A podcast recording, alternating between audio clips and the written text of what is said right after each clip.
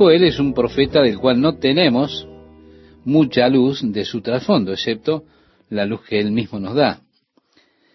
Él es hijo de Petuel, pero ¿quién es Petuel? No lo sabemos.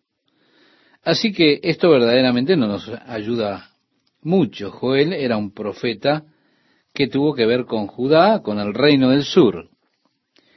Probablemente estaba familiarizado con Elías, sin dudas también con Eliseo, porque el tiempo de su profecía se corresponde con el tiempo de Eliseo, cuando Eliseo estaba profetizando a Israel en el reino del norte. Joel profetiza a Judá, es decir, al reino del sur. En aquellos días tenían escuelas para los profetas, escuelas en las cuales se congregaban estos profetas. Eliseo condujo una de esas escuelas para profetas. Así que Joel estaba sin lugar a dudas familiarizado con Eliseo. Pero su trasfondo verdaderamente nadie lo sabe. Bien, en el capítulo 1 él habla de la plaga de langostas. En el texto que nosotros leemos, la oruga, el saltón, el revoltón, las langostas, de hecho, estas palabras han sido traducidas de palabras hebreas. Y en lugar de referirse a diferentes insectos, en el texto hebreo se refiere a diferentes aspectos de las langostas, es decir, los diferentes momentos de su etapa o las etapas de desarrollo. Hace referencia a cuando es recién nacida, cuando come cosas pequeñas, luego cuando crece, cuando se desarrolla, y finalmente comiéndolo todo, comiendo todo lo que está en la tierra. Así que ellos tenían probablemente una de esas terribles plagas de langostas que en la historia con frecuencia afligen la tierra. Después de esa aflicción de langosta, Joel habla, toma esto y lo compara con el juicio de Dios que vendría sobre la tierra. Así que en el capítulo 1 tenemos una referencia inmediata a una experiencia de desolación, devastación de la tierra que ha experimentado como resultado de esa plaga de langostas. Sin duda hay analogías espirituales que se hacen. Se usa esto como trampolín para ir a decir de la desolación que ha de venir en la tierra en los últimos días, cuando estarán esos ejércitos que vendrán cubriendo toda la tierra como langostas, desolando la tierra. Así que tenemos esto aquí que nos dice palabra de Jehová que vino a Joel, hijo de Petuel. Oíd esto, ancianos, y escuchad, todos los moradores de la tierra. ¿Ha acontecido esto en vuestros días o en los días de vuestros padres? Es decir, está preguntando, ¿ustedes recuerdan algo como esto? ¿Recuerdan alguna desolación como esta? De esto contaréis a vuestros hijos y vuestros hijos a sus hijos y sus hijos a la otra generación. En aquellos días, por supuesto, mucho de la historia pasaba de boca a boca. Los padres narraban a los hijos las cosas, luego los abuelos se las narraban a los nietos, los nietos dirían, bueno, mi abuelo me lo contó. Tenemos por tanto esa tradición oral, es decir, la historia oral que pasaba de uno a otro. Mucho de la historia era preservada a través de esa tradición oral cuando pasaba de una generación a la otra el conocimiento de las cosas que iban sucediendo. Ahora, esto era el propósito de Dios que hubiese esta transmisión de conocimiento dentro de la familia. Con frecuencia habían cosas que se establecían como memoriales, las fiestas que Dios había ordenado, todas estaban allí para los propósitos recordatorios de la historia, es decir, para recordar la obra de Dios. Así que las fiestas de los tabernáculos eran un recordatorio de cómo sus antepasados, a través de 40 años de deambular por el desierto, fueron sostenidos por Dios. También ellos construían esas pequeñas cabinas o esas tiendas, se mudaban de sus hogares a esas chozas que estaban cercanas a sus hogares. Y cuando las estaban construyendo, por supuesto los niños participaban, salían a juntar palmas, arrastraban esas palmas para hacer estas chozas, venían con sus padres, y allí era la oportunidad de preguntar, papá, ¿qué es lo que estás haciendo con esta rama de palmera?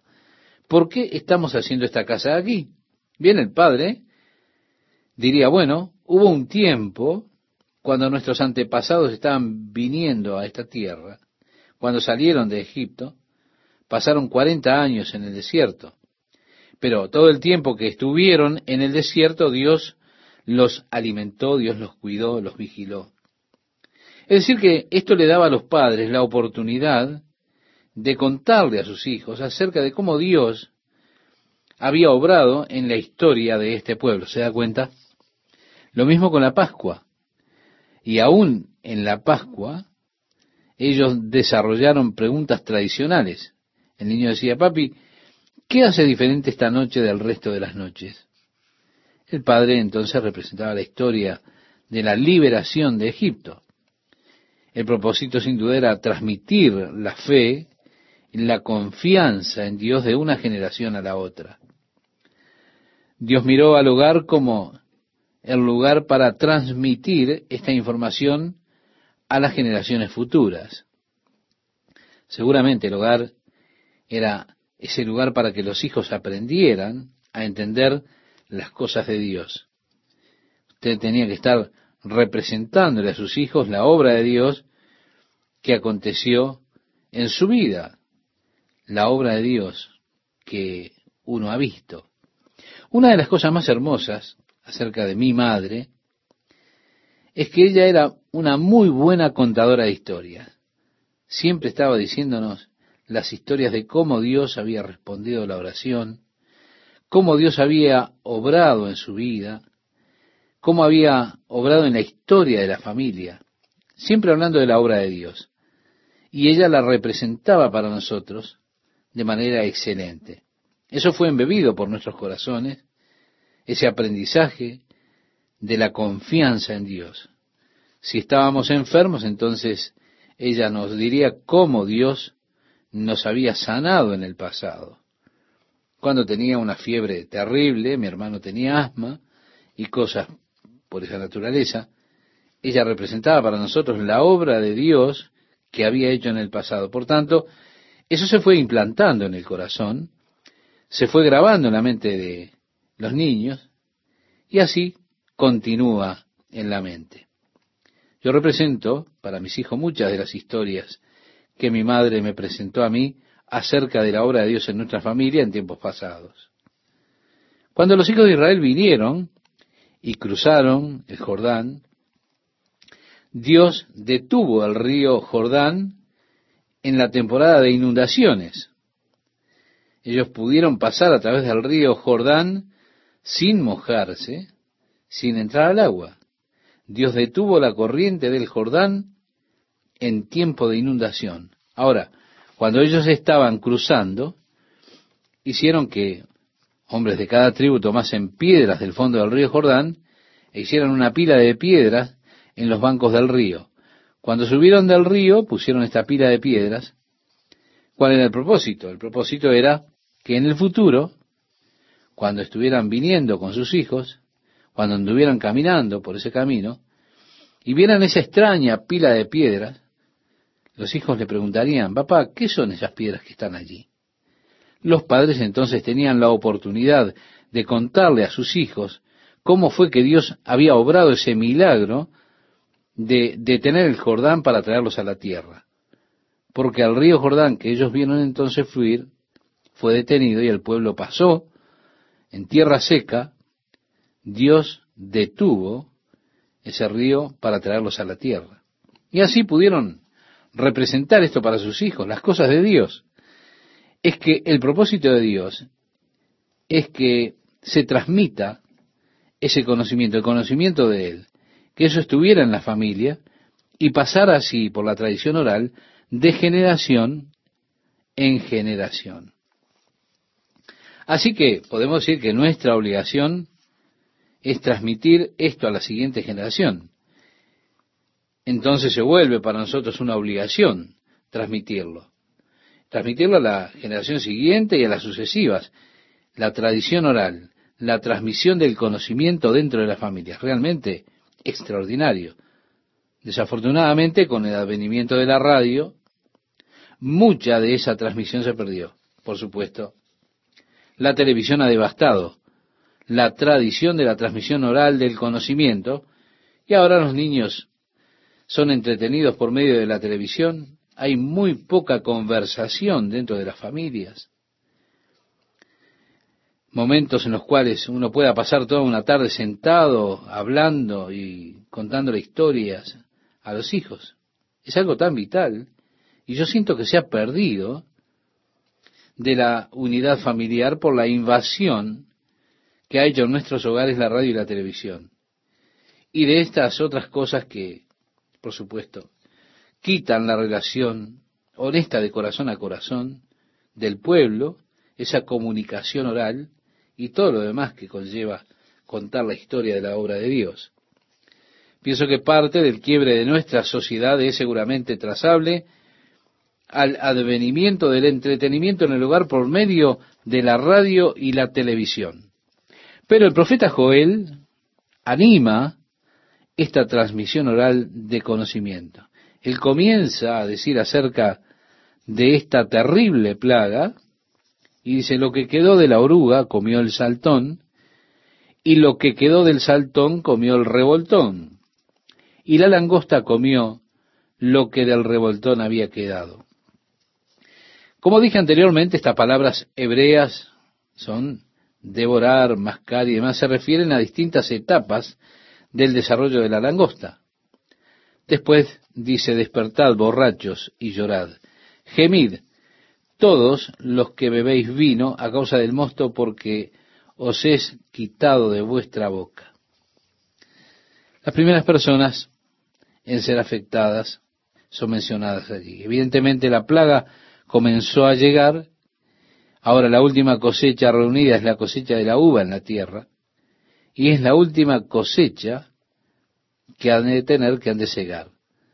Así que la plaga comenzó en el tiempo de la cosecha de la uva devoró todas las uvas y no hubo vino nuevo.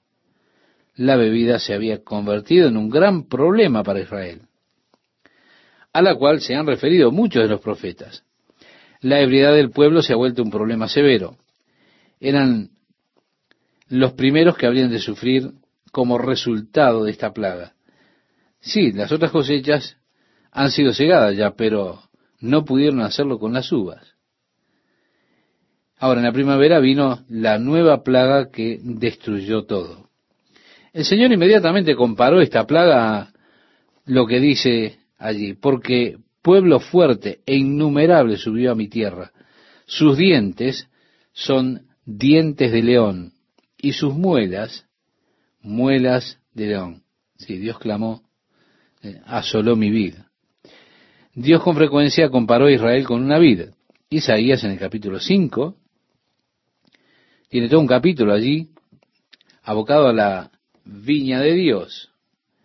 La viña que Dios plantó, la cercó, puso una prensa para la vid y demás, pero esta viña falló en dar fruto. Jesús dijo, yo soy la vid y ustedes los pámpanos. ¿Recuerda? Todo pámpano que en mí no lleva fruto, esa es la comparación entre el pueblo de Dios y la vid. Pero aquí está también una comparación de Israel con la higuera. Y en la profecía de Oseas, él los compara a los primeros higos de la higuera en el capítulo 9, versículo 10. En el libro de Jeremías, Dios compara a Israel con una cesta de higos tan putrefactos que son buenos para nada. Tienen que ser arrojados lejos. Dios aquí clama nuevamente y descortezó mi higuera. Creo que cuando Jesús, al hablar a sus discípulos acerca de los tiempos finales y las señales de su regreso, cuando Él les dijo a ellos, ahora aprendan la parábola de la higuera, creo que él está haciendo referencia a la nación de Israel, la cual Dios ha comparado con una higuera. Por tanto, creo que esta parábola que Jesús hizo de la higuera tiene un tremendo significado en estos días que vivimos nosotros. Como dijo él acerca de la señal de la germinación de la higuera, que sería una de las señales finales de lo cercano que estaría su regreso, aconteciendo dentro de la generación que vea ese germinar. Así que el nacimiento de Israel es seguramente una señal resaltable que nosotros necesitamos vigilar, porque son esas señales de la cercanía del regreso del Señor. Descortezaron mi higuera, es decir, ellas han comido la corteza. Dice, del todo la desnudó y derribó, sus ramas quedaron blancas. Sí, cuando la langosta ataca, toda la corteza, dice aquí, ha sido mascada, y aparece, por supuesto, ese blanco que está debajo de la cáscara cuando la rama se hace visible. Seguramente usted ha visto esto en alguna oportunidad. Agrega el profeta, llora tú como joven vestida de silicio por el marido de su juventud. Es decir, está hablando de la solterona que nunca se casó.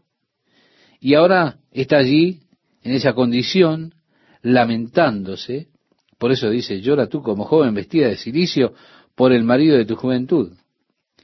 Desapareció de la casa de Jehová la ofrenda y la libación. Los sacerdotes, ministros de Jehová, están de duelo. Si usted recuerda, cuando nosotros lo hemos estudiado, cuando hablamos de las ofrendas, la ofrenda de comida era cuando usted traía harina fina, que por supuesto vino del trigo, pero aquí está hablando que las langostas habían devorado los campos de trigo. Así que ya no hay harina para que usted pudiera traer una ofrenda al Señor, ¿se da cuenta? Ese es el panorama que nos está mostrando. No hay vino para traer una ofrenda de la vida al Señor. Por eso los sacerdotes los encontramos que están allí lamentando. El campo está asolado, decía el profeta, se enlutó la tierra porque el trigo fue destruido. Se secó el mosto, se perdió el aceite. Confundíos, labradores, gemid, viñeros, por el trigo y la cebada, porque se perdió la mies del campo. La vida está seca y pereció la higuera, el granado también, la palmera y el manzano. Todos los árboles del campo se secaron, por lo cual se extinguió el gozo de los hijos de los hombres. Ceñíos y lamentad, sacerdotes, gemid, ministros del altar. Venid, dormid en silicio, ministros de mi Dios, porque quitada es de la casa de vuestro Dios la ofrenda y la libación proclamad ayuno, convocad a asamblea, congregad a los ancianos y a todos los moradores de la tierra en la casa de Jehová, vuestro Dios, y clamad a Jehová. ¿Se da cuenta, estimado oyente? Ellos están clamando por un ayuno entre el pueblo, para que el pueblo tenga este ayuno pidiendo ayuda a Dios por esa gran calamidad que había caído sobre ellos. Dice así el profeta Joel, hay por aquel día, porque cercano está el día de Jehová. Vendrá como destrucción de parte del Todopoderoso. Vemos entonces que él toma esta plaga y ahora la utiliza para moverse proféticamente hacia otro día, otro tiempo, en el cual la tierra ha de ser devastada por el juicio de Dios. El gran día del Señor, el día del juicio de Dios. Y dice el profeta, ay por aquel día, porque cercano está el día de Jehová, vendrá como destrucción de parte del Todopoderoso. Sí, vendrá el juicio de Dios sobre la tierra, conocido en las Escrituras como el tiempo de la indignación de Dios, así es conocido en el Antiguo Testamento, o en el Nuevo Testamento es llamado el tiempo de la gran tribulación. Ese tiempo que del cual hemos hablado tantas veces, tiempo en el cual Dios juzgará a la tierra, Dios ha de enviar plagas sobre la tierra, nuevamente Dios ha de devastar los cultivos, los suministros de comida, el hambre ha de persistir sobre toda la tierra. El libro de Apocalipsis describe al caballo negro del hambre y las escalas y medidas de trigo, es decir, cerca de un, un cuarto de trigo, unos doscientos y tantos gramos de harina por el salario de un día. Es decir, un hombre ha de trabajar todo el día y su paga serán 250 gramos de harina. Todo por el salario de un día. ¿Se da cuenta? Eso nos habla de la gran devastación que vendrá en el día del Señor. Ahora, esto es algo que uno necesita notar. Esta gran tribulación como destrucción viene del Todopoderoso. Hay personas que han confundido todo este asunto profético al hacer a la iglesia como si fuera la que suplanta al pueblo de Israel. De esta forma ellos ponen a la iglesia en la tierra durante ese período de gran tribulación. Ellos utilizan escrituras tales como el hecho de Jesús advirtiendo a sus discípulos que ellos tendrían tribulación. Pero hay una gran diferencia entre la tribulación que nosotros experimentamos como pueblo de Dios y la gran tribulación que vendrá sobre la tierra. ¿Cuál es la diferencia? La diferencia básica es el origen de la tribulación. La tribulación que experimentamos nosotros como hijos de Dios tiene su origen en el enemigo, en Satanás. Es él que trae tribulación sobre uno cuando ve que tenemos empeño por servir al Señor. Pero la gran tribulación vendrá directamente de Dios. Sí, en este tiempo, yo como cristiano soy atacado por el enemigo, eso lo puedo entender bien, y lo puedo aceptar. Pero agradezco a Dios que incluso en esos ataques que vienen del enemigo, Dios me da el poder y la fuerza del Espíritu Santo para de esa manera poder vencer a través del poder del Espíritu de Dios en mí. Sin embargo, yo no podría aceptar que Dios me ataque a mí. ¿Por qué no podría aceptarlo? Porque Él es mi Padre. Y como Padre mío que es, me ama, y yo le amo a Él. Y además dice el apóstol Pablo, escribiéndole a los romanos, que no hay ninguna condenación para aquellos que están en Cristo Jesús, en el capítulo 8 de su carta a los romanos, en el versículo 1. Así que el hecho de que la gran tribulación provenga de Dios, esto es lo que imposibilita el hecho de que la iglesia sea parte de ese periodo de gran tribulación, porque vendrá una destrucción que proviene del Todopoderoso. Dice el versículo 16 de Joel capítulo 1, ¿no ha sido arrancado el sustento de delante de nuestros ojos?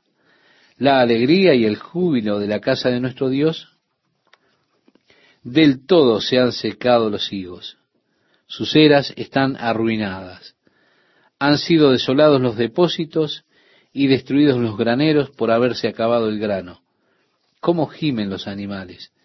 ¿Cuán aturdidos andan los atos de bueyes porque no hay pastos para ellos? También están sufriendo los rebaños de ovejas. A ti, oh Jehová, clamaré, porque el fuego ha consumido los pastizales, y la llama ha abrazado a todos los árboles del campo. También los animales del campo jadean detrás de ti, porque se han secado los arroyos de agua, y habitarás en el campo, y llegarás hasta Babilonia. Allí serás librada, y allí te redimirá Jehová de la mano de tus enemigos. Vemos realmente una tierra en condiciones de desolación, sin pasturas para el ganado, sin cultivos, fueron todos destruidos.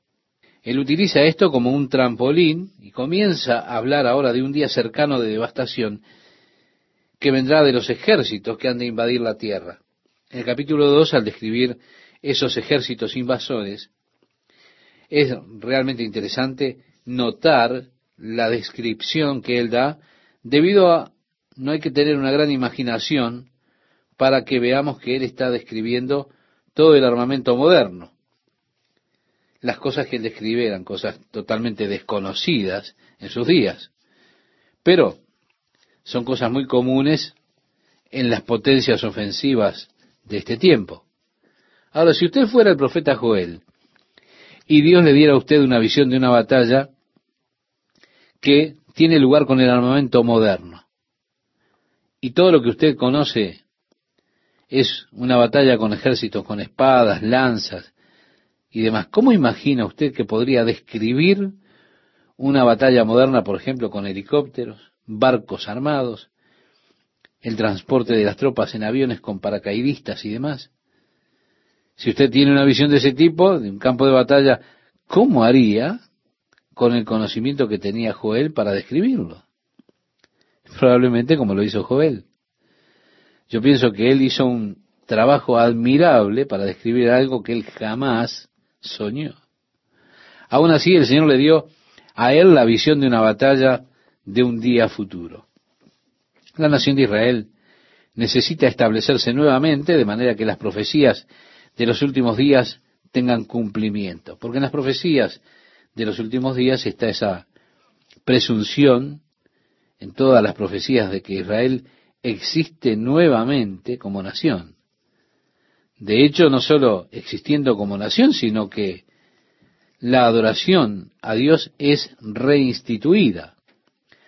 Al renacer la nación de Israel, de acuerdo a la profecía, uno de los primeros obstáculos reales que ellos habrían de enfrentar serían las naciones a su alrededor, de acuerdo a las profecías de Zacarías, cuando Israel nuevamente se convierta en nación. Ellos lo han hecho y han enfrentado la oposición de sus vecinos. Ahora, luego vendrá una gran prueba, y esa prueba será cuando Rusia invada el Medio Oeste. Y en esa invasión Dios mostrará su mano fuerte a favor de las personas y sus ojos serán abiertos para Dios como nunca antes. Después habrá un último gran conflicto que tendrá lugar cuando el anticristo venga a la tierra con sus ejércitos de las naciones federadas del este de Europa, y en ese tiempo los judíos, una vez más, serán sacados de la tierra, es decir, estamos hablando de la tierra eh, prometida, del lugar que ellos ocupan. Han de encontrar refugio en el desierto, de acuerdo a la profecía, en la ciudad de piedra, esa ciudad que es llamada Petra, tendrán refugio por tres años y medio, hasta que la ira de Dios que Él verterá sobre este mundo se complete. Parece que el capítulo 2 está describiendo la invasión rusa, en tanto que el Señor se refiere a la remoción de este ejército del norte. En Ezequiel capítulo 38 se menciona que este ejército vendrá del norte. Es interesante en la descripción de Ezequiel que dice, cuando una nube cubra la tierra Joel también utiliza la imagen de las nubes, la oscuridad y demás, que se creará por ese ejército invasor. En el capítulo 2 de Joel, versículo 1, leemos, Tocad la corneta en Sión y gritad en mi santo monte. Tiemblen todos los habitantes de la tierra porque viene el día de Jehová. El día del Señor abarca un período de tiempo. Es el gran juicio que Dios ha de traer sobre esta tierra, conocido como el día del Señor, el día de su gran ira, es el día que Dios utilizará para establecer el nuevo reino de justicia por medio de Jesucristo reinando en este mundo, también conocido ese día como el día del Señor, es decir, el día en que el Señor reúna a las naciones para el juicio conocido como el día del Señor. Abarca el periodo de esos últimos días. Así que el día del Señor está cerca, dice el profeta. Y dice día de tinieblas y de oscuridad. Pensemos que este no es el día del reino de Cristo, el reino triunfante de Cristo, no. Este seguirá luego del día de tinieblas y oscuridad. Agrega día de nublado y de densa neblina, como negrura que se despliega sobre las montañas. Es un ejército grande y fuerte. Nunca antes ha subido algo semejante, ni después de ello ocurrirá por años, de generación en generación. Está hablando de un gran ejército como nunca antes se reunió en la historia del hombre. Nunca en la historia del hombre se ha creado tanto armamento y él continúa describiendo la invasión. Delante consume el fuego y detrás abraza la llama. La tierra que antes era como el jardín de Edén será después como desierto asolado.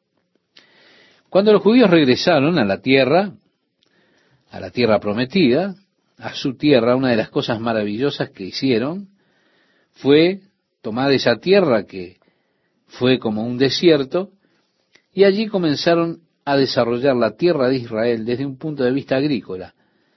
Allí surgieron hermosas granjas, hermosos huertos, preciosos bosques de paltas, milla tras milla extendiendo la hermosa tierra, transformándola como si fuera el jardín de Edén.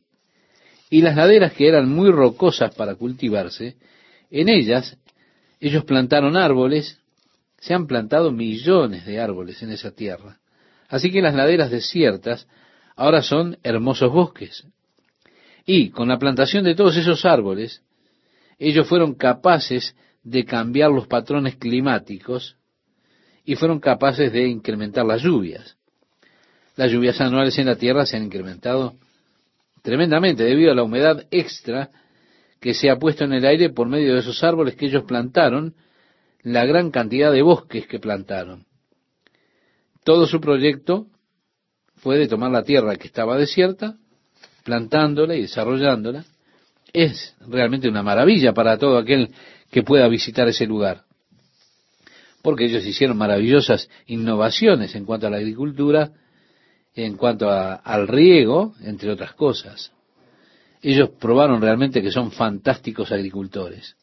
Transformaron la tierra y usted muchas veces escucha el dicho, ellos han hecho a la tierra como el huerto de Edén. y es cierto.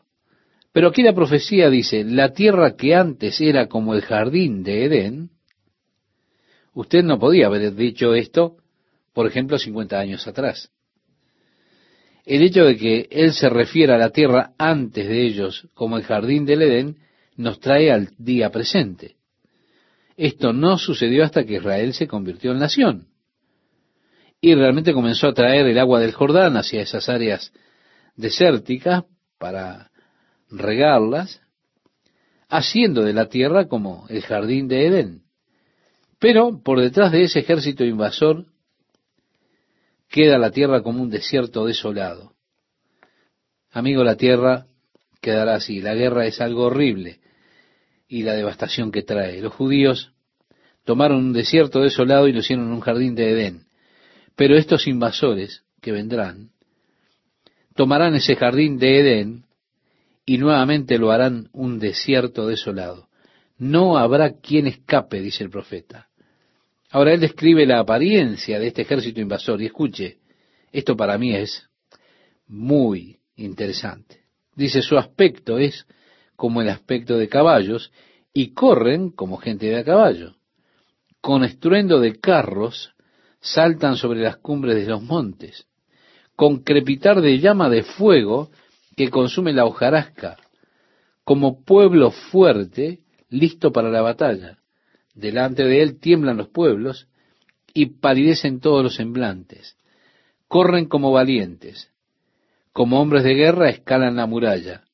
Cada uno sigue su camino y no abandonan sus sendas.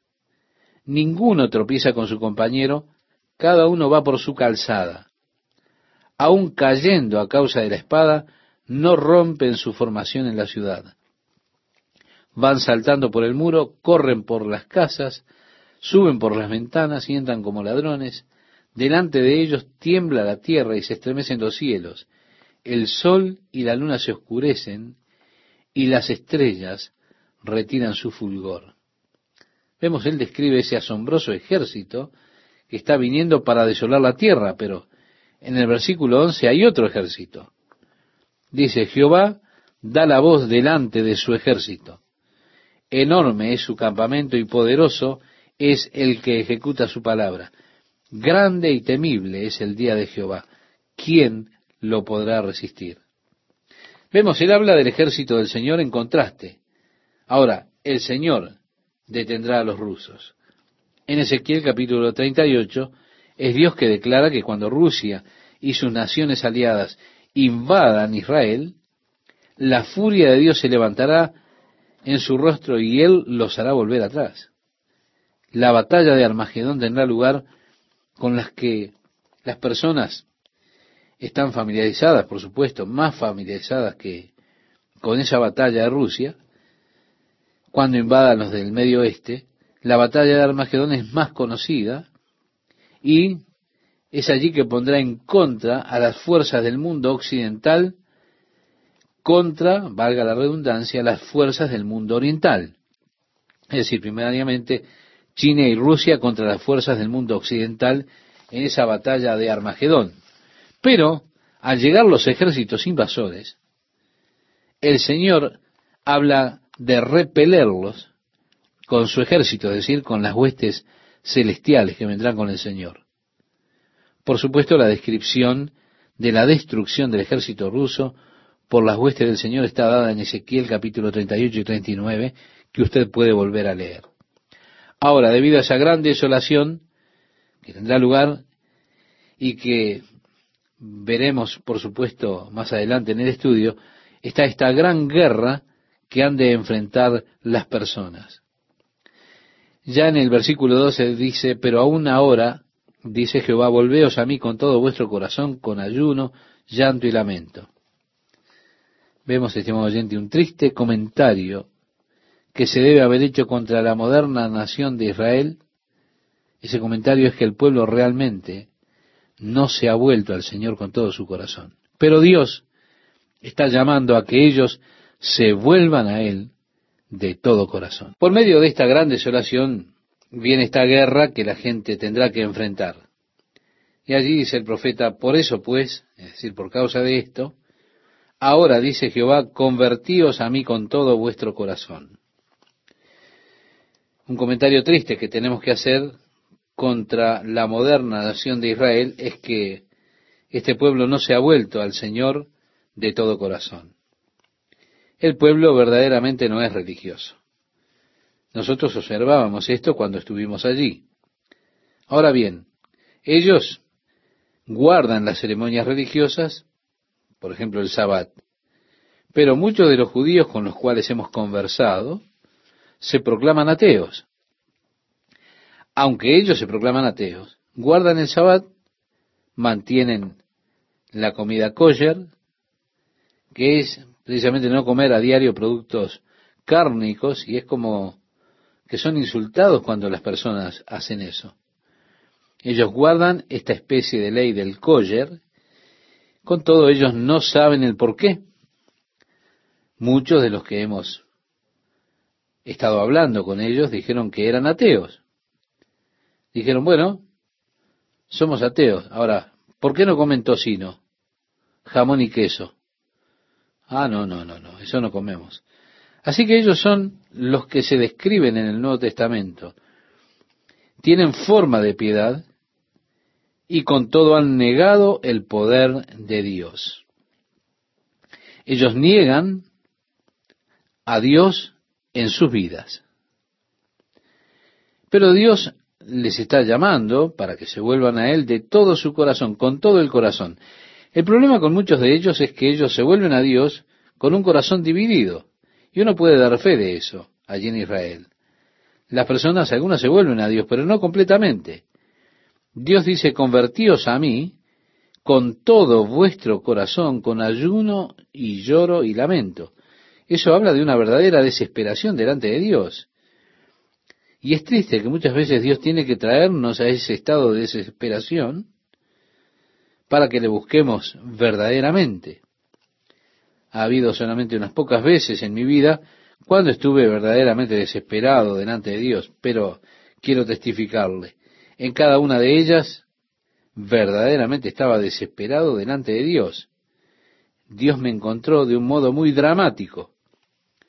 Cuando mi madre estaba en nuestro hogar y estaba muriendo, la persona que había tenido más influencia en mi vida, quizá más que cualquier otra, alguien a quien amo profundamente.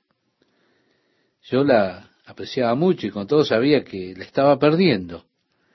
Y cuando estaba sufriendo en dolor casi constante, una mañana cuando entré a su cuarto, yo estaba tan desesperado delante de Dios, cuando la vi en esa condición, que me arrodillé a los pies de su cama y clamé a Dios con todo mi ser.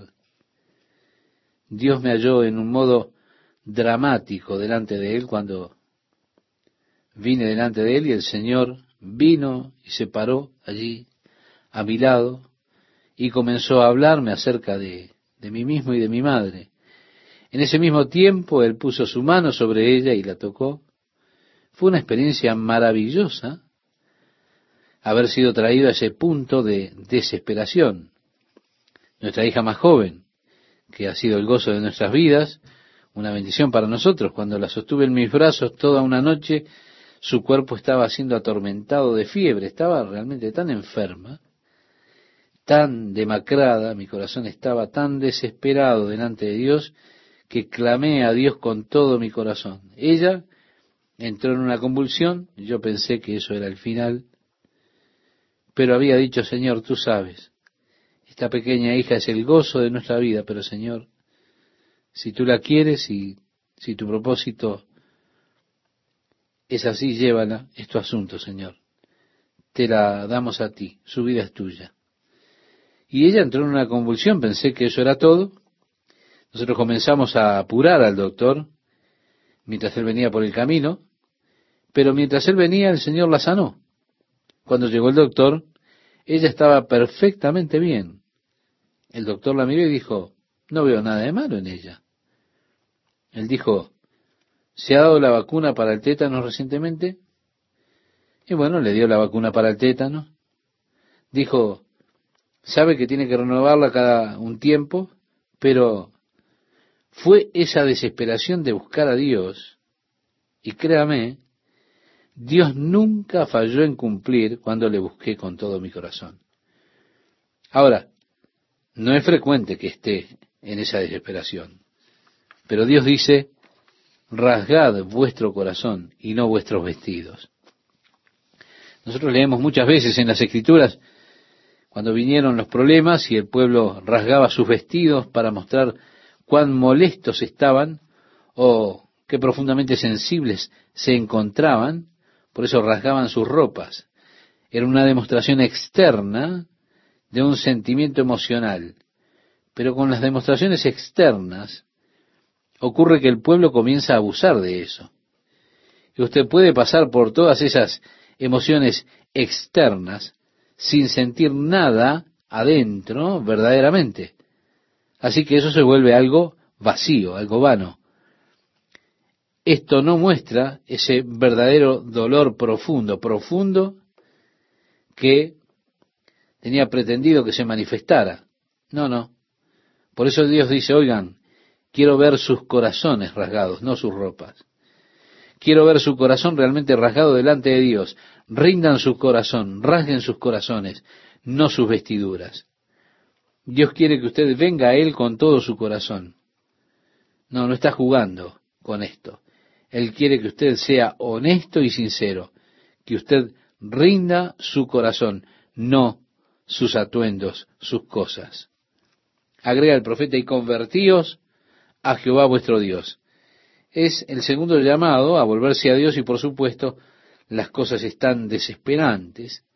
Es tiempo de volverse a Dios.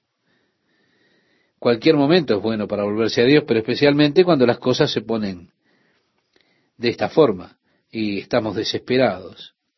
Agrega el profeta y convertíos a Jehová vuestro Dios, porque misericordioso es y clemente, tardo para la ira y grande en misericordia. Es por esto por lo que nos volvemos a Él, para que podamos recibir su misericordia para que podamos recibir su gracia.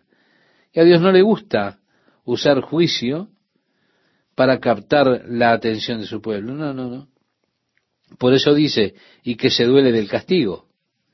Esto habla del juicio que era necesario para despertar a ese pueblo, para que se volviera, para llamar la atención. Pero Dios no quiere usar esos medios ásperos. Él solamente lo hace porque le ama tanto que Él no puede dejar que usted se destruya a usted mismo. Así que cuando usted es terco y sigue por su camino rumbo a la destrucción, en ocasiones Dios ha de usar métodos severos para detenerlo a usted y atraer su atención. Quizá la muerte, la enfermedad de alguien que es muy querido para usted, de alguien muy cercano. Dios no quiere usar esos medios, pero tristemente muchas veces somos tan tercos en nuestra sensibilidad espiritual que Dios tiene que usar métodos rigurosos para que podamos responder. Sin embargo, Él se arrepiente de ello, no le gusta usar esa clase de medidas. Vuélvete a Dios porque quién sabe qué hará Dios para ayudarte, para bendecirte. ¿Quién sabe las bendiciones que Dios tiene reservadas para tu vida? ¿Quién sabe las cosas gloriosas que Dios tiene en mente para ti? Seguramente nunca soñé ni en mis sueños más remotos todas las cosas benditas que Dios tenía para mi vida. Oh, cuán agradecido estoy de haber vuelto mi vida a Dios. Qué bendición ha sido mi vida porque volví mi vida a Dios. Más allá de cualquier sueño que hubiera tenido, ¿quién sabe qué es lo que Dios tiene en mente para mí o para usted, estimado oyente?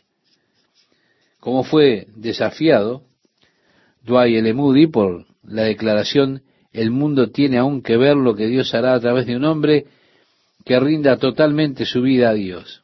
Sí. ¿Quién sabe lo que Dios quiere hacer en la vida y a través de la vida suya? Usted nunca lo sabrá hasta que se rinda totalmente a Él. Por eso, vuélvase a Dios con todo su corazón, porque quién sabe qué bendiciones tiene Dios en mente para usted, estimado amigo, estimada amiga. Tocad trompeta en Sión, proclamad ayuno, convocad asamblea reunid al pueblo, santificad la reunión, juntad a los ancianos, congregad a los niños y a los que maman, salga de su cámara el novio y de su tálamo la novia, entre la entrada y el altar lloren los sacerdotes ministros de Jehová y digan, perdona, oh Jehová, a tu pueblo, y no entregues al oprobio tu heredad, para que las naciones se enseñoreen de ella. ¿Por qué han de decir entre los pueblos, ¿dónde está su Dios? Así que vemos que esto es un tiempo de avivamiento nacional. Llama al pueblo delante de Dios. Oh, estimado oyente, ese día vendrá en Israel. Ellos serán amenazados por ese enemigo insuperable desde el punto de vista natural, pero serán forzados a clamar a Dios. Por supuesto, Dios llama a los ministros a orar entre la entrada y el altar que Dios libre a su pueblo de la devastación, de la destrucción de ese terrible enemigo que vendrá. Como resultado, dice el profeta y Jehová, solicito por su tierra, perdonará a su pueblo, responderá Jehová y dirá a su pueblo, he aquí yo os envío pan, mosto y aceite y seréis saciados de ellos, y nunca más os pondré en oprobio entre las naciones, y haré alejar de vosotros al del norte, y lo echaré en tierra seca y desierta.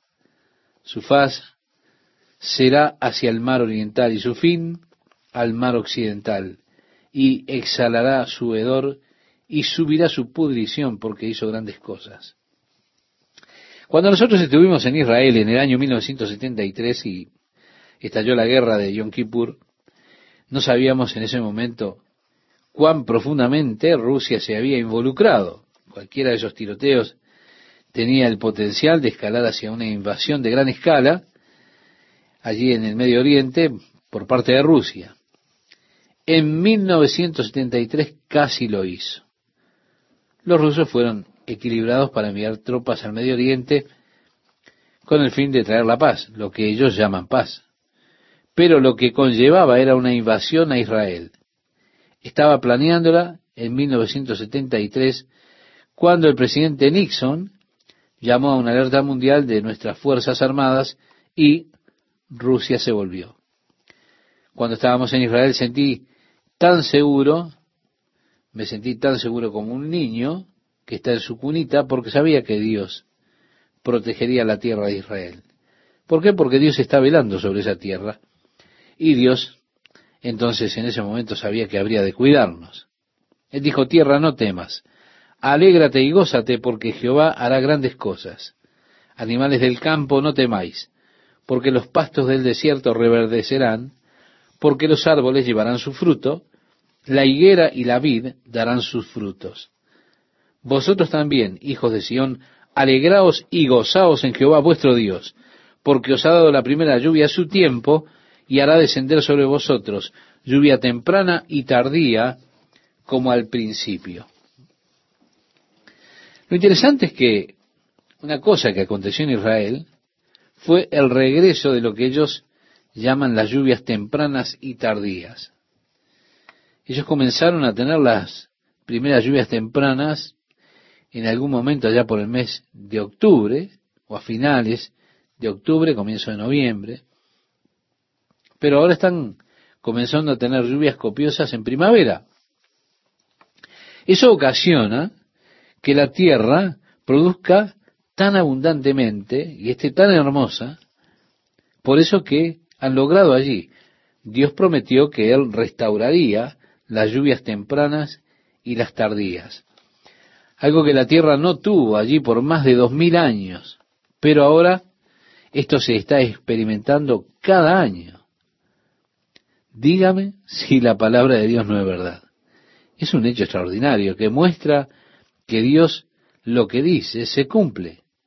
Dígame si Dios no sabe de lo que estaba hablando. La evidencia tremenda que es la nación de Israel Toda la evidencia que alguien pudiera necesitar está allí. Dice, las eras se llenarán de trigo y los lagares rebosarán de vino y aceite. Y os restituiré los años que comió la oruga, el saltón, el revoltón y la langosta, mi gran ejército que envié contra vosotros. La promesa de Dios de restauración de los años que fueron de destrucción cuando ellos estaban caminando lejos de Dios, cuando le dieron la espalda a Dios, cuando se fueron tras los ídolos, cuando abandonaron aquel que les había dado promesas tan grandes, tan preciosas. ¿Se da cuenta? Esto es lo que el profeta estaba diciendo. Dios es amable, es misericordioso. Y es trágico cuando nosotros tomamos la vida en nuestras manos. Pienso que una de las cosas más tristes en el mundo es desaprovechar el potencial. Yo veo a los jóvenes con un potencial tremendo, con mentes tan brillantes, con buenas personalidades, tanto talento, y a veces los veo desperdiciar sus vidas haciendo tonterías, cosas por las cuales después sufrirán las consecuencias. Y pienso en eso, en qué potencial desperdiciado. Una de las tragedias en nuestros días son las vidas con ese potencial desperdiciado.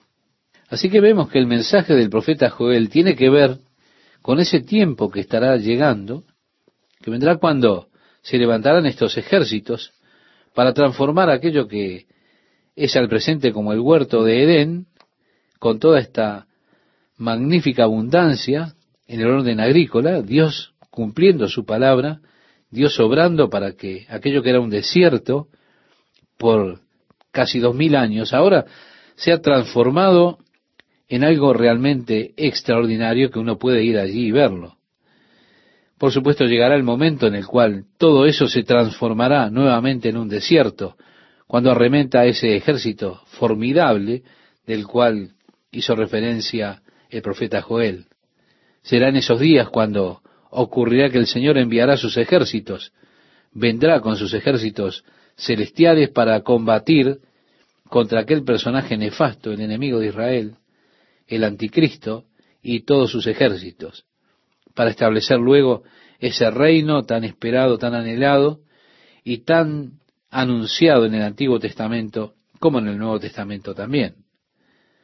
El glorioso Evangelio que tenemos nos habla de cómo Dios restaura a una persona de esos años mal gastados, así como hará con el pueblo de Israel.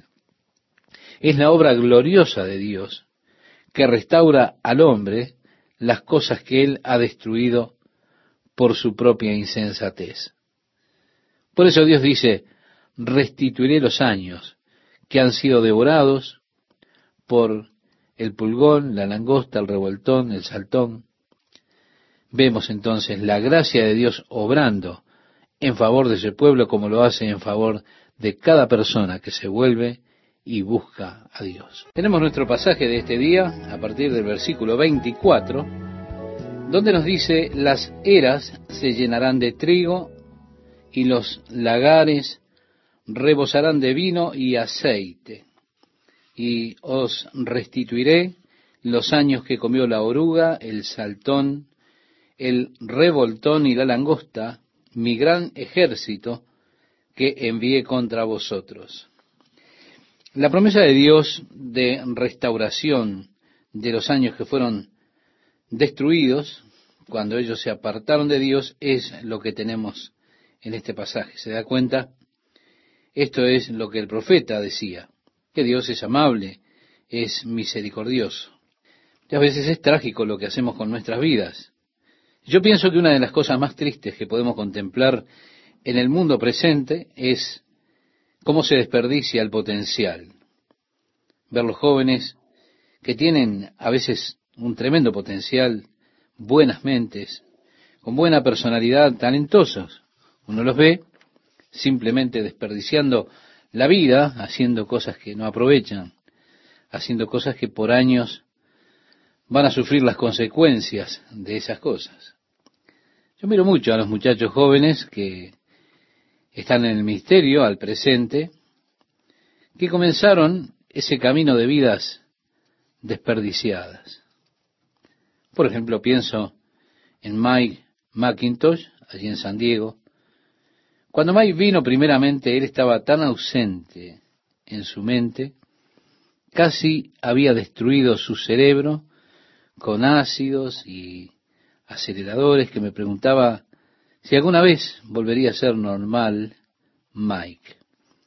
Pensé, oh, qué vida desperdiciada. Un hombre apuesto, de buena personalidad, pero que había estado destruyéndose a él mismo. Él vio luego la obra de Dios y nosotros vimos a Dios cómo comenzó a restaurar esos años que él desperdició. Dios trajo verdadera sanidad a su vida. Restauró a Mike de una forma hermosa y ahora él está pastoreando una asamblea allí en San Diego, alcanzando al mundo para Jesucristo. Y vemos entonces esa gloriosa obra de Dios restaurando a un hombre las cosas que él había destruido por su propia insensatez. Así que es Dios que dice a través del profeta, restituiré los años que han sido devorados por el enemigo. Allí está la gracia de Dios. Y además agrega, comeréis hasta saciaros y alabaréis el nombre de Jehová vuestro Dios, el cual hizo maravillas con vosotros, y nunca jamás será mi pueblo avergonzado. Y conoceréis que en medio de Israel estoy yo. El Señor dice ahora, eh, a través de Ezequiel profeta, en el capítulo 38, cuando él destruye los ejércitos invasores de Rusia, su nombre será santificado delante de las naciones de la tierra y sabrán que Él es Dios. Si ellos conocerán que Dios pelea y lucha por su pueblo Israel. Aquí, a través del profeta Joel, en este capítulo 2, desde el versículo 27 en adelante, nos dice, y que yo soy Jehová vuestro Dios y no hay otro. Y mi pueblo nunca, jamás será avergonzado. Y después de esto, derramaré mi espíritu sobre toda carne, y profetizarán vuestros hijos y vuestras hijas, vuestros ancianos soñarán sueños, y vuestros jóvenes verán visiones. Y también sobre los siervos y sobre las siervas derramaré mi espíritu en aquellos días, y daré prodigios en el cielo y en la tierra, sangre y fuego y columnas de humo. El sol se convertirá en tinieblas y la luna en sangre, antes que venga el día grande y espantoso de Jehová. Y todo aquel que invocare el nombre de Jehová será salvo. Porque en el monte de Sión y en Jerusalén habrá salvación, como ha dicho Jehová, y entre el remanente al cual él habrá llamado. Esta profecía del profeta Joel, valga la redundancia, pertenece realmente a los últimos días. Con frecuencia ha sido mal interpretada. ¿Por qué? Porque el apóstol Pedro, como podemos leer en el libro de los Hechos, en el capítulo 2, en el día de Pentecostés, luego que el Señor fue llevado al cielo en las nubes, el Espíritu fue derramado sobre la iglesia que estaba congregada en el aposento alto, en número de 120. Y estaban allí los signos que acompañaban ese descenso del Espíritu Santo. Las lenguas de fuego, hablar en otras lenguas, y un ruido que parecía el rozar de alas, que cuando el pueblo se congregó y habían escuchado a estas personas que hablaban en esos varios dialectos de las naciones de las cuales ellos habían venido, se maravillaron en gran forma y estuvieron allí preguntando qué era lo que estaba sucediendo cuando les oían glorificar a Dios en su propia lengua en que habían nacido. Hicieron una pregunta, ¿qué significa esto? Y otros que estaban alrededor por allí se burlaron y dijeron, amigo, han bebido algún vino nuevo en alguna parte, están verdaderamente borrachos. Así que el apóstol Pedro se paró y se dirigió a aquella multitud que se había congregado en aquel lugar y les dijo, hombres hermanos, escúchenme, porque estos hombres no están borrachos como suponéis, son tan solo las nueve de la mañana. Es demasiado temprano para estar herbios. Ahora, ¿usted recuerda cuál era su pregunta? ¿Qué significa esto? Pedro dijo, esto es lo que fue hablado por el profeta Joel. Entonces él cita esta profecía que nosotros hemos leído unos momentos antes. Y ahora, porque Pedro la citó y declaró que lo que ellos estaban viendo era lo que Joel había hablado, mucha gente ha asumido que esto es el cumplimiento completo de esa profecía de Joel, pero no es así.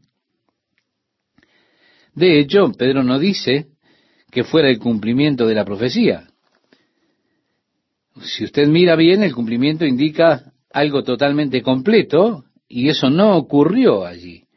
Lo que ocurrió fue solamente el comienzo del verter del Espíritu de Dios, pero el total de la profecía de Joel no se aplica a aquel día de Pentecostés, sino que la verdadera profecía de Joel se aplica a los últimos días de la nación de Israel, cuando Dios ha de restaurar a esa nación de Israel a la posición de favor y bendiciones divinas. Israel será una vez más el instrumento que Dios ha de utilizar para traer luz a este mundo. Y acontecerá después de esto. ¿Después de qué? Después que Israel sea restaurado. Que ninguno de ellos será avergonzado. Dios verterá su espíritu sobre toda carne. Vuestros hijos e hijas profetizarán. Vuestros ancianos soñarán sueños. Vuestros jóvenes tendrán visiones y sobre mis siervos y criados verteré mi espíritu y mostraré maravillas. Por supuesto, la Biblia habla de las maravillas que acontecerían en la gran tribulación, las maravillas en el cielo, por ejemplo, el sol se oscurecerá, la luna se tornará en sangre. Eso no ocurrió en los días que habló el apóstol Pedro. Esto fue referido por el mismo Jesús como parte de ese periodo de gran tribulación que está por venir. Y estas cosas acontecerán antes del día grande y asombroso en que venga el Señor, el día glorioso del retorno de Jesucristo en poder y gran gloria. En el capítulo 2 del profeta Joel, comenzando en el versículo 32, acontecerá durante la gran tribulación que, podríamos decir así, todo aquel que invocare el nombre de Jehová será salvo, porque en el monte de Sión y en Jerusalén habrá salvación, como ha dicho Jehová. Y entre el remanente, es decir, el fiel remanente de Dios, al cual él habrá llamado.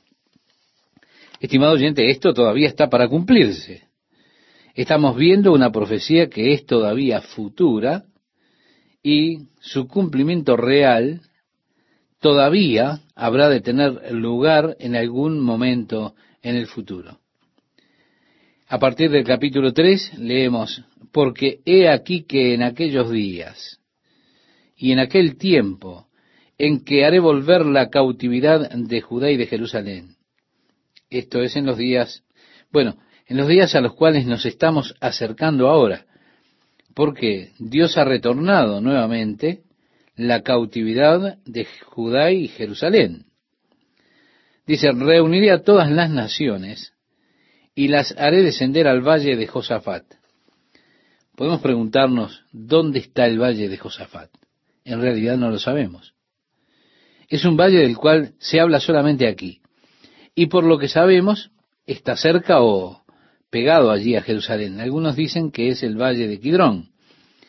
Pero recordamos que Zacarías nos dice que cuando Jesús venga nuevamente en poder y gran gloria con todos sus santos, él habrá de poner sus pies en el monte de los olivos, y el monte de los olivos habrá de dividirse a la mitad, y un nuevo valle habrá de formarse en esa grieta. Habrá un nuevo río que fluirá debajo del altar allí en Jerusalén, y fluirá a través de este nuevo valle hacia el valle del Jordán y al mar muerto. Y cuando las aguas de ese río lleguen al mar muerto, el mar muerto será sanado si habla del nuevo valle que se formará por la venida de Jesucristo y por el partirse el monte de los olivos cuando Él apoye sus pies allí. Bueno, podríamos decir que muy bien podría ser este el valle de Josafat. Le darán a este un nombre y puede ser que Josafat sea un buen nombre, como cualquiera que el Señor le ponga. Este creo yo probablemente sea el valle de Josafat, ese nuevo valle formado por esta tremenda partición la grieta que se creará cuando el monte se parta en dos. Ahora, sabemos por Mateo, en el capítulo 25, que el día que Jesús retorne, Él habrá de congregar a las naciones de la tierra para juzgarlas. Aquí se nos dice, en el profeta Joel, la misma cosa. Dice que Él congregará todas las naciones y las traerá al valle de Josafat. Y dice, y allí entraré en juicio con ellas a causa de mi pueblo y de Israel mi heredad. Recuerda, estimado oyente, cuando Jesús trae las naciones para juicio, como hemos mencionado, según relata el Evangelio de Mateo capítulo 25, Él separará como un pastor separa las ovejas de los cabritos, y les dirá a aquellos que estarán a su derecha, Venid benditos de mi Padre, heredad del reino preparado para ustedes desde la fundación del mundo, porque estuve hambriento y me alimentaste, sediento y me diste de beber, enfermo y me visitaste, desnudo y me vestiste. Y le dirán al Señor, Señor, ¿cuándo te vimos hambriento? ¿Cuándo te vimos sediento?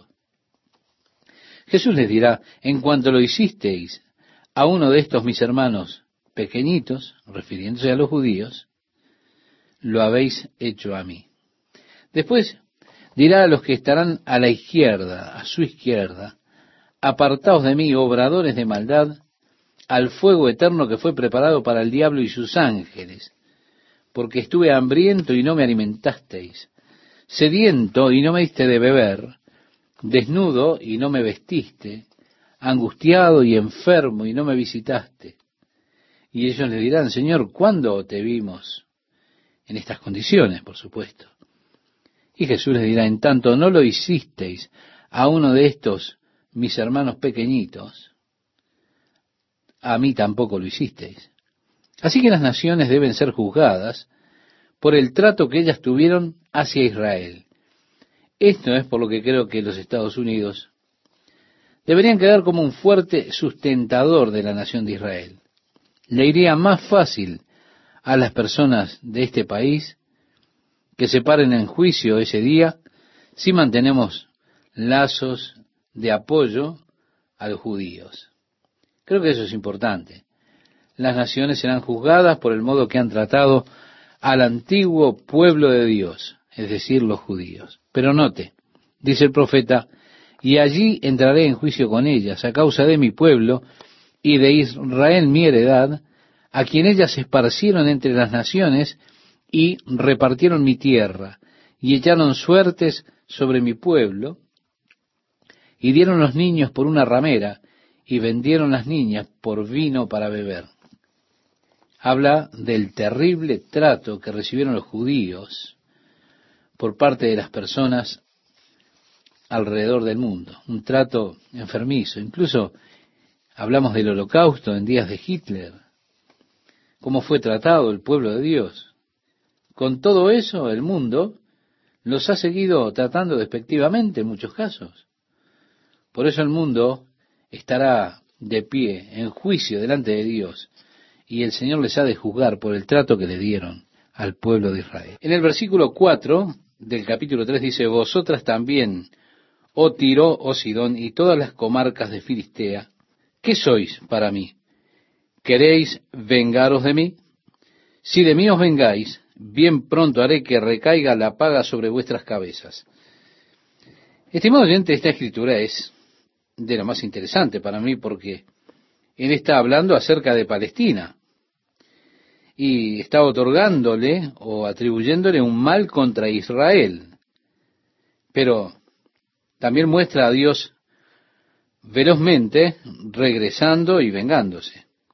Para mí es interesante el tacto que el pueblo judío ha tenido hacia los terroristas. Cómo ellos respondieron inmediatamente con un contraataque furibundo, más fuerte que el ataque que recibieron en su contra, casi como si estuvieran cumpliendo este versículo de Joel. El Señor dice, porque habéis llevado mi plata y mi oro, mis cosas preciosas y hermosas habéis introducido en vuestros templos. Vendisteis los hijos de Judá y los hijos de Jerusalén a los hijos de los griegos, para alejarlos de sus territorios. He aquí yo los despertaré en el lugar a donde los vendisteis, y volveré vuestra paga sobre vuestra cabeza. Un aspecto interesante de la historia es que cuando Roma conquistó finalmente a Israel, allá por el año 790 después de Cristo, se estima que un millón seiscientos mil judíos fueron asesinados en ese entonces. Ellos tomaron varios miles, se estima unos 600 mil como cautivos. De estos, todos los jóvenes, hombres y mujeres, por debajo de los 16 años fueron vendidos como esclavos. Algunas veces a cambio de tan solo un poco de cebada. Los otros fueron utilizados para los deportes romanos y para alimentar a los leones en las diferentes arenas alrededor del mundo. Ellos solamente se quedaban con los que eran más altos y fuertes para la marcha triunfante en Roma cuando Tito hacía su marcha triunfal y cuando se levantó el arco de Tito. Solo una pequeña porción, unos pocos miles de los más altos y fuertes, fueron utilizados en el desfile del poder romano para mostrar a sus cautivos a través de Roma, pero el resto de ellos fueron tratados horriblemente. Así como lo describen aquí las escrituras. Ahora Dios dice, yo los levantaré del lugar donde ellos han sido vendidos. Yo los traeré de los lugares del mundo a donde fueron esparcidos, y regresaré su recompensa sobre vuestras propias cabezas. Yo venderé a vuestros hijos y a vuestras hijas en manos de los hijos de Judá, y éstos los venderán a los sabeos a una nación distante, porque Jehová ha hablado. Proclamad esto entre las naciones, declarad guerra santa, convocad a los valientes, acérquense y acudan todos los hombres de guerra. Aquí está este llamado que es un llamado a la batalla de Armagedón. Proclamad guerra.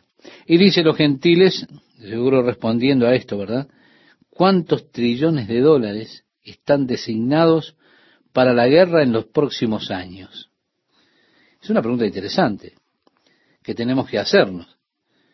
Aquí dice, proclamad guerra, despertad a los valientes, acérquense, vengan todos los hombres de guerra, forjad espadas de vuestros asadones, lanzas de vuestras hoces, diga el débil, fuerte soy. Tanto Isaías como el profeta Oseas vieron ese día futuro cuando el Señor ha de establecer su reino y ellos habrán de golpear sus espadas contra las rejas y ya no habrá más guerra. Pero esto por ahora no es. Cualquier político que intente decirle a usted de la era dorada, que él establecerá si usted lo elige a él, que él ha de traer una era de paz y prosperidad y demás, mire, no pierda el tiempo, no lo escuche. Está adelantándose un poco. El hombre no puede hacer eso a través de la política. No, esto no se hará hasta que los gobiernos humanos sean destruidos por la roca que saldrá del monte. Como dice la profecía, será sólo allí cuando se tornarán las espadas en rejas, pero ahora el llamado es para la preparación. Las naciones se han de reunir en un gran conflicto final. Por ahora todo se está preparando. Dice el profeta, juntaos y venid, naciones todas de alrededor, y congregaos. Haz venir allí, oh Jehová, a tus fuertes. Despiértense las naciones y suban al valle de Josafat, porque allí me sentaré para juzgar a todas las naciones de alrededor. Echad la hoz, porque la mies está ya madura. Venid, descended, porque el lagar está lleno, rebosan las cubas, porque mucha es la maldad de ellos. Podríamos por un momento mirar en el último libro de la Biblia, el libro de Apocalipsis, en el capítulo 14, nosotros podemos encontrar allí un pasaje que es paralelo con este pasaje.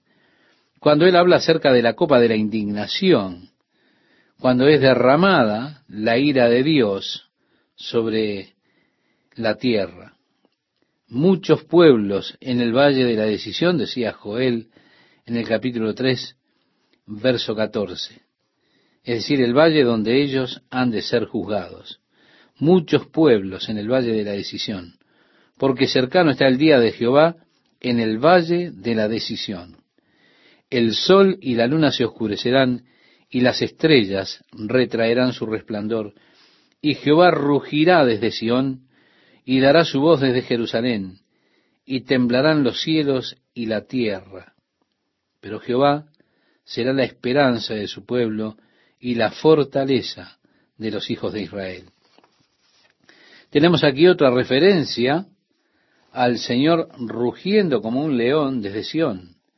En el capítulo 10 del libro de Apocalipsis tenemos una descripción que es muy gráfica en cuanto a ese día del regreso del Señor Jesucristo, la venida de este poderoso mensajero de Dios. Vi descender del cielo a otro ángel fuerte, envuelto en una nube con el arco iris sobre su cabeza, y su rostro era como el sol y sus pies como columnas de fuego. Tenía en su mano un librito abierto, y puso su pie derecho sobre el mar y el izquierdo sobre la tierra, y clamó a gran voz. Y dice allí en Apocalipsis, como ruge un león. Y tenemos varias profecías acerca de esto. La siguiente usted puede encontrarla en Amós capítulo 3 versículo 8. Pero aquí en Joel capítulo 3 verso 16 dice, y Jehová rugirá desde Sión.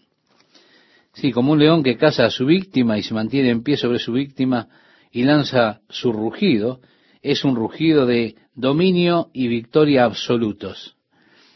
Por eso cuando Jesús venga de nuevo, se oirá un rugido desgarrante cuando el león de la tribu de Judá, Jesucristo, proclame su absoluto dominio, su total victoria para reinar sobre la tierra.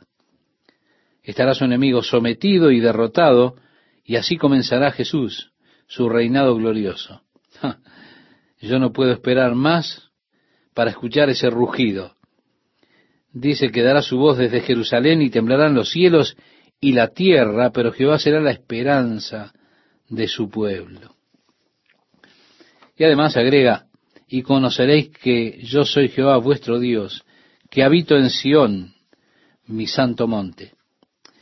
Estas personas dicen, el Señor ya vino y estableció su reino, ustedes están viviendo en la era dorada. El Señor ya vino en el año 1914. Nosotros estamos viviendo en la era del reino. ¿No es glorioso? Bendito sea el reino. Amigo, yo no estoy de acuerdo. Yo esperaría algo mejor que esto. No, estos eventos aún no han tenido cita. No permita que las personas lo engañen como si el día del Señor ya llegó. Cuando Él regrese, no será un regreso a una habitación secreta, no, dice la Biblia que todo ojo le verá. Será el evento más publicitado y más conocido que se haya dado en la historia del mundo. Todo ojo le verá y toda lengua confesará que Jesús es el Señor a la gloria de Dios Padre. El profeta Joel sigue diciendo, y conoceréis que yo soy Jehová vuestro Dios, que habito en Sión mi santo monte, y Jerusalén será santa, y extraños no pasarán más por ella. Sucederá en aquel tiempo que los montes destilarán mosto, y los collados fluirán leche, y por todos los arroyos de Judá correrán aguas. Y saldrá una fuente de la casa de Jehová, y regará el valle de Sitín. Estimado oyente, esa fuente que ha de salir de la casa del Señor se ha de convertir en una corriente de acuerdo a las profecías de Ezequiel y también Zacarías, profetiza respecto a esto, y fluirá hacia el mar muerto. Una parte de él irá hacia el Mediterráneo, así que aquí nuevamente nos dice que regará el valle de Sitín. Agrega, Egipto será destruido y Edón será vuelto en desierto asolado por la injuria hecha a los hijos de Judá, porque derramaron en su tierra sangre inocente. Pero Judá será habitada para siempre y Jerusalén por generación y generación. Y limpiaré la sangre de los que no había limpiado y Jehová morará en Sión. Así que el profeta Joel nos está llevando aquí hacia ese glorioso día del regreso del Señor, cuando Él reinará sobre la tierra desde Sión, y allí estará la gloria del Señor una vez más, cubriendo la tierra, así como las aguas cubren el mar. Y como nosotros, como hijos de Dios, esperamos con tanta ansiedad ese día, ese día maravilloso. Ahora es interesante que hay personas en el día de hoy que se enojan con uno cuando les habla de las bendiciones futuras de Dios sobre la nación de Israel. Personas que aún están envueltas emocionalmente en diferencias raciales y étnicas. Como cristiano, la raza a mí no me interesa para nada. Yo ni siquiera soy consciente de eso.